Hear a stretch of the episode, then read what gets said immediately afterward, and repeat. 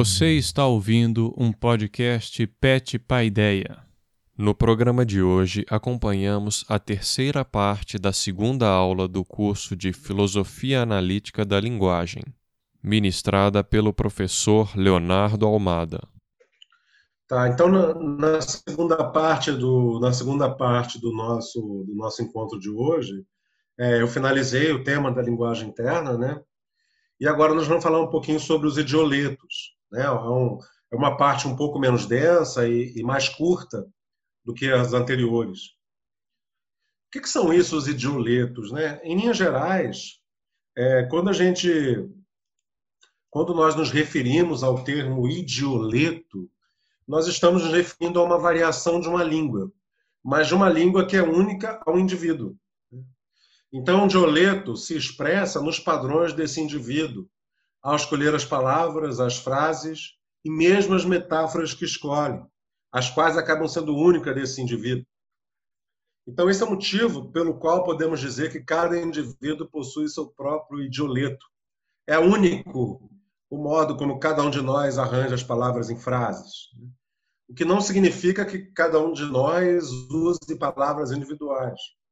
E o idioleto pode evoluir para um ecoleto, que é uma variação do dialeto, especific, mais especificamente se refere a uma família de indivíduos. O idioleto é, grosso modo, uma linguagem dotada de propriedades linguísticas, sintáticas, fonológicas, referenciais, que podem ser completamente exauridas a partir das propriedades intrínsecas de uma única pessoa, o dono do idioleto de quem estamos falando.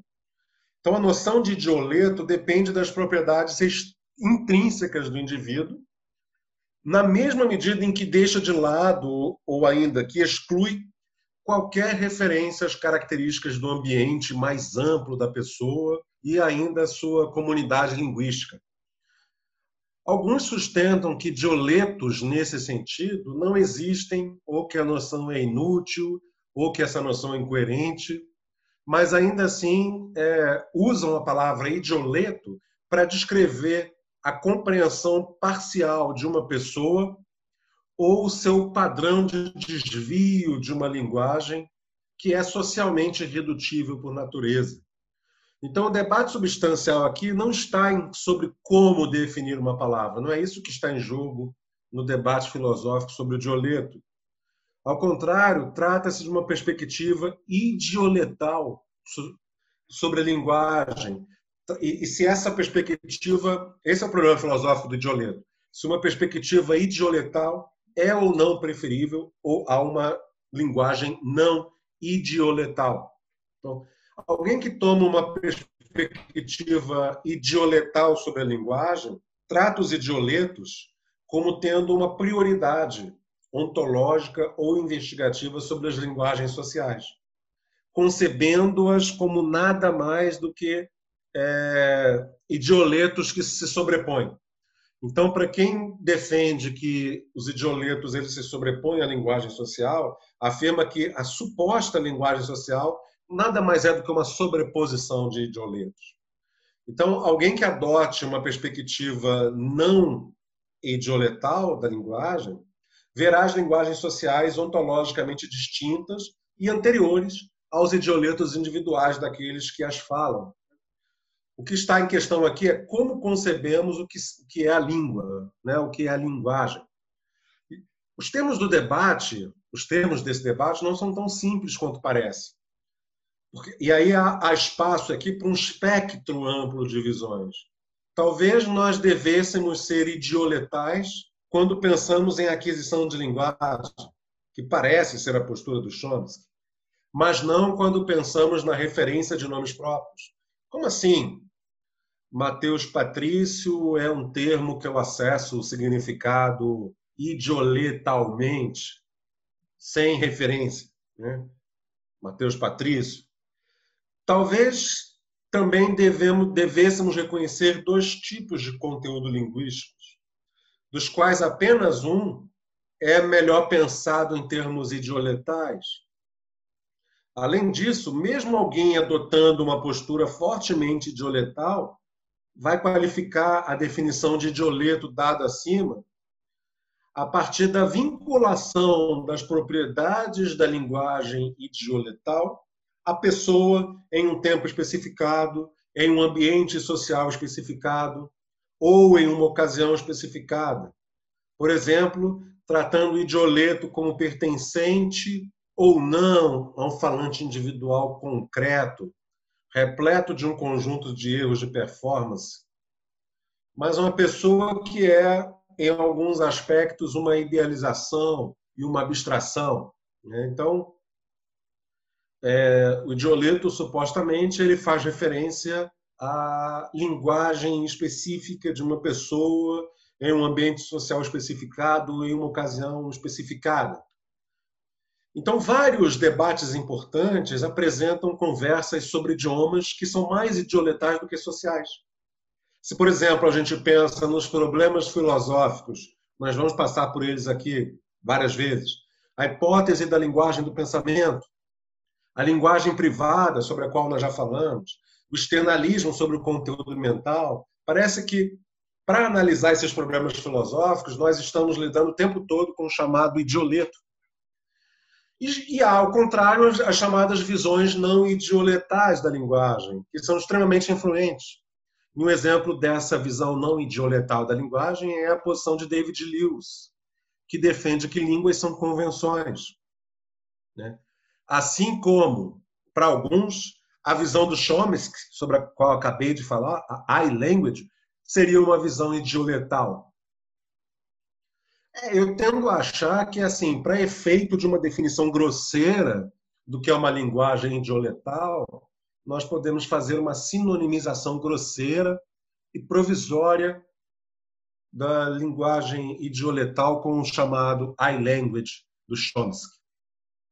Então, a chave para a distinção entre, uma, entre um idioleto e uma linguagem social né, vamos pensar aqui no idioleto como sendo a oposição da linguagem social, é o fato de que um mesmo idioma natural, L, digamos, francês, pode ser compreendido de duas maneiras.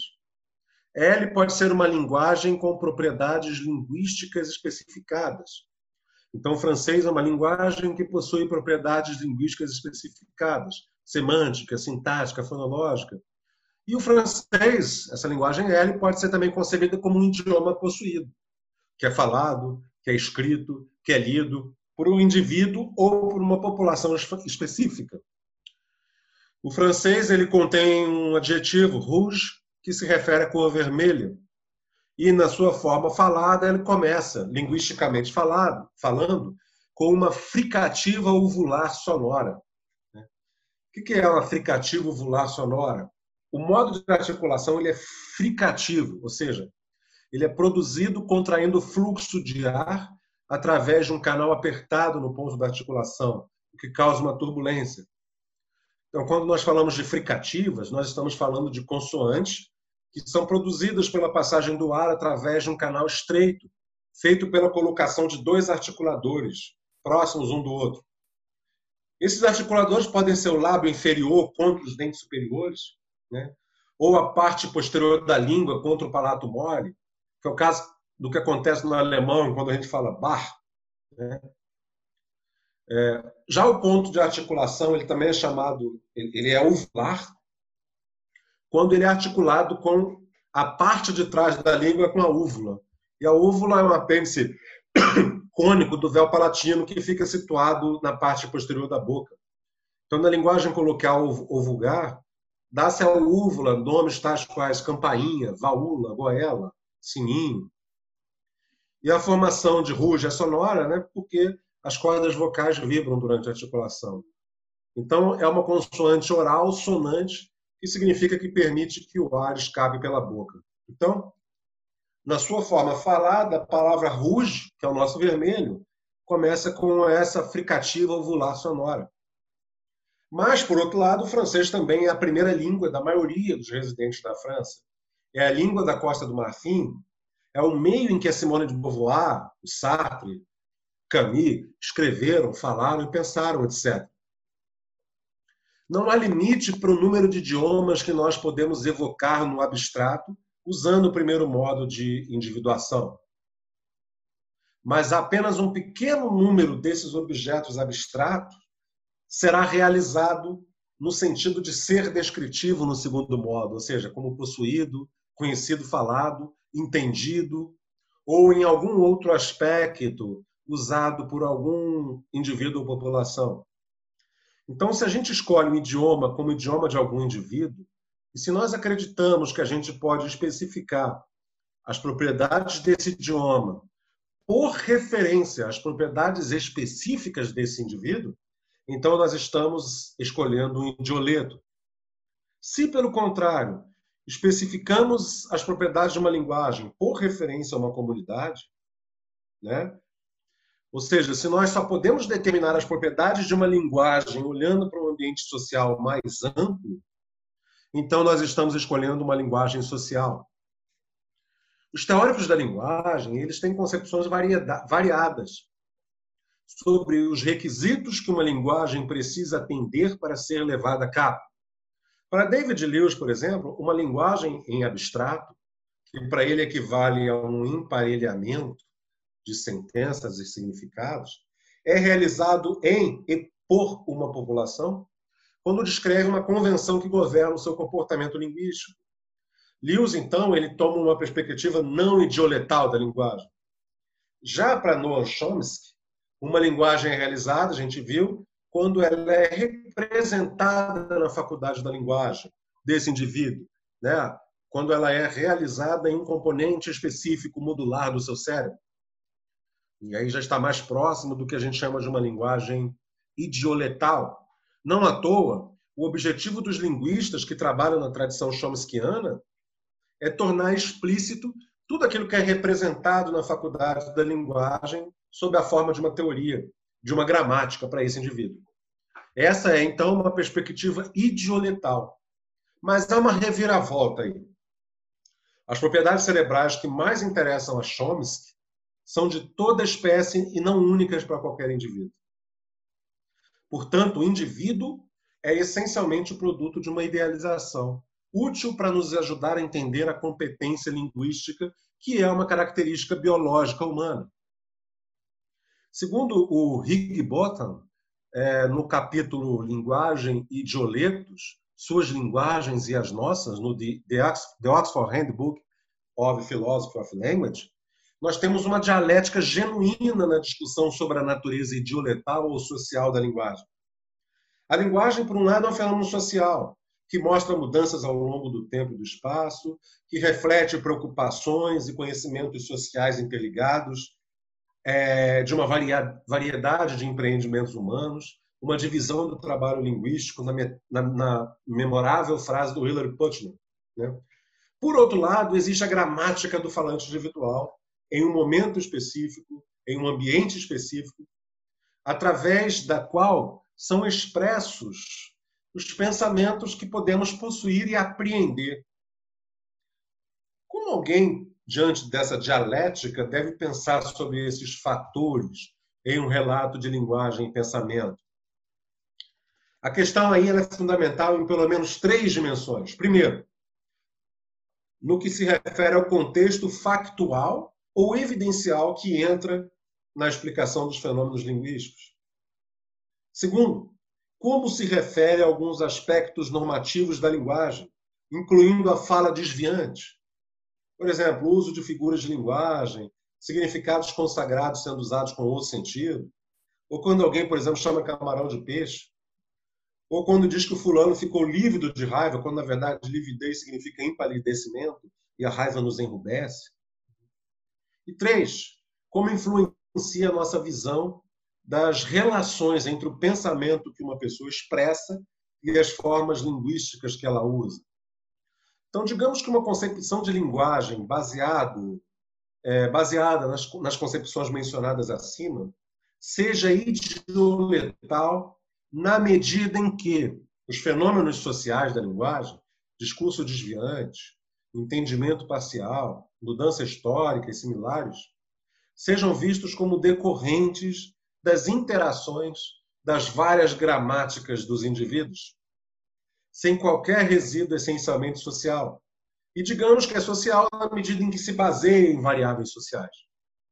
Então, em apoio ao internalismo, nessa discussão, às vezes pressupõe-se que o falante individual seja uma autoridade infalível sobre o que as suas palavras significam. Obviamente, os oradores individuais são autoridade, sim, sobre o significado de suas palavras. Portanto, o pressuposto a ser questionado aqui não é que as pessoas, aquelas de maturidade apropriada, tenham autoridade em primeira pessoa sobre seus significados, assim como sobre suas crenças, desejos, sobre as suas intenções, mas que se a linguagem ela for idiolectalmente baseada, as palavras do interlocutor devem significar o que ele pensa que elas significam. Isso é, a sua concepção do que elas querem dizer, que essas pessoas querem dizer, é o que confere o significado que as palavras têm. Já em uma visão não internalista, a contribuição do orador é apenas parte da história. Na linguagem, como em outros lugares, a concepção das coisas pode divergir de uma norma com a qual ela já está comprometida. Para ilustrar essa visão não internalista, a gente pode falar de um caso extremo, ou seja, de um erro real na interpretação de uma expressão. Mais comum é o caso do entendimento meramente parcial. Esse é que nos interessa. Suponha que o carro não funcione corretamente. Eu levo ao mecânico e me dizem que há um vazamento na junta. E é exatamente o que aconteceria comigo, Leonardo, se o mecânico diz que há um vazamento na junta. Então, eu sou capaz de transmitir essa informação a outras pessoas, mesmo sem ter a menor ideia do que é uma junta. Ao fazê-lo, eu não sou um mero papagaio como eu seria, por exemplo, na Islândia, repetindo para um islandês o que me foi dito em islandês, sem a menor compreensão do que eu estou falando. Eu mais ou menos tenho a ideia do que é uma junta, de que tem a ver com juntar, eu mais ou menos sei o que é vazamento, né? Então, eu estou, nesse caso, usando e pretendendo usar uma palavra com seu significado, mesmo que eu tenha apenas uma compreensão parcial do que esse significado é. E assim seria para mim, e sem dúvida para vocês o mesmo ocorre com muitas outras palavras. Nenhuma investigação interna determinará o que nós estamos querendo dizer.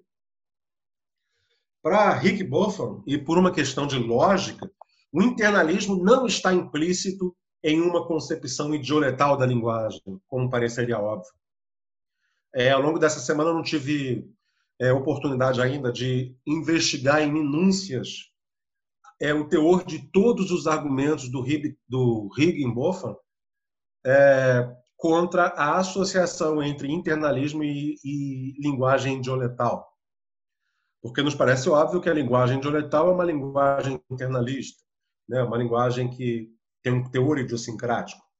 E aí eu recomendo a quem se interessar a leitura mais detalhada do seu capítulo e a gente pode vir a conversar depois sobre isso mas a sua conclusão é bastante relevante para a compreensão geral e, ainda que panorâmica, de como a filosofia da linguagem pode entender o problema do idioleto versus linguagem social.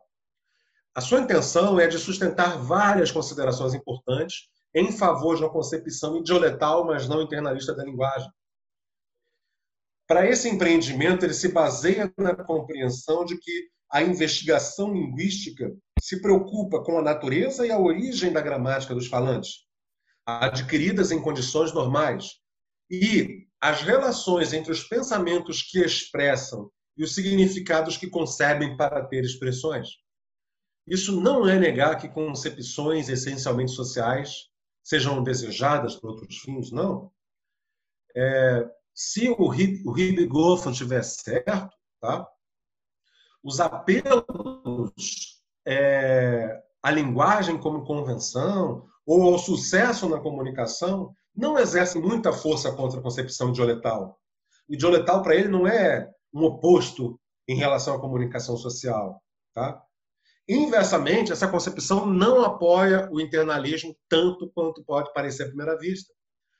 A complexidade das relações entre linguagem e pensamento, exemplificadas pelos fenômenos de erro linguístico e compreensão parcial, faz com que a teoria do significado e a aquisição do significado funcionem na comunicação individual e na comunicação interpessoal. Ou seja, a linguagem dioletal nem sustenta o internalismo, nem nega de todo alguns dos insights externalistas. Sobre esse assunto, é muito interessante a visão de Reck, em um capítulo de livro escrito por ele, chamado Idioletos. Né? Segundo Reck, os estudantes de linguagem, de filosofia da linguagem, devem estudar a linguagem, isso é óbvio, mas há um desacordo sobre como a noção ordinária de uma linguagem deve ser refinada para propósitos não tão ordinários da investigação científica ou filosófica. Uma questão central e até que ponto é, ou de que maneira o objeto apropriado de estudo é constituído social ou comunitariamente. Né? Até que ponto a linguagem é constituída socialmente ou comunitariamente. E uma resposta, a resposta do defensor da, da linguagem como idioleto, é clara, que não é. Né? O idioleto ele pertence a um único indivíduo, no sentido de que um idioleto reflete as capacidades linguísticas e, desse modo, é totalmente determinado por fatos sobre si mesmo. Então, uma alternativa é sustentar que os objetos primários de estudo devem estar nas linguagens comuns, assim chamadas porque são de propriedade comum de uma comunidade de indivíduos. E é claro que não deve fazer parte dessa visão que as linguagens comuns são individualizadas à medida que individuamos as linguagens no discurso comum. Talvez sim, mas talvez não. A afirmação importante aqui é que essas linguagens são, de algum modo, socialmente constituídas, no sentido de que as suas propriedades são fixadas não pelas capacidades linguísticas de um único indivíduo, mas pelas relações entre as capacidades linguísticas de toda uma comunidade de indivíduos. Então, a questão de saber se os idioletos ou as linguagens comuns são mais fundamentais, às vezes é problematizada como a questão de saber se a linguagem é minha ou nossa. Para o REC, os idioletos eles estão necessariamente envolvidos na explicação de comunicação bem-sucedida. E os fenômenos que fazem apelo às linguagens comuns parecem é, necessário que tenham sua fonte em fatos gerais sobre as capacidades linguísticas humanas e como elas são implantadas na comunicação. Então, esses mesmos fatos nos permitem preservar um sentido em que a minha linguagem é sempre a nossa linguagem, apesar do fato de que não há um uso explicativo a ser feito nas linguagens comuns. Então, a sua posição sobre o problema é como se segue. O que as expressões significam para mim é determinado pelo que eu tacitamente, ou seja, não explicitamente, sei sobre o significado dessas expressões. Porém, quando essas informações são implantadas, elas são usadas nos casos mais familiares, para tomar decisões sobre como os parceiros de uma conversação entendem as declarações, tanto as suas quanto as dos seus interlocutores. E como eu entendo uma expressão e como eu levo os meus parceiros de conversação, sem reflexão, a entender, são uma e a mesma coisa.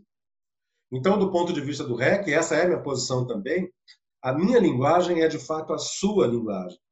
Minha linguagem, como eu a entendo, é exatamente a sua linguagem, mas como eu o levo a entender.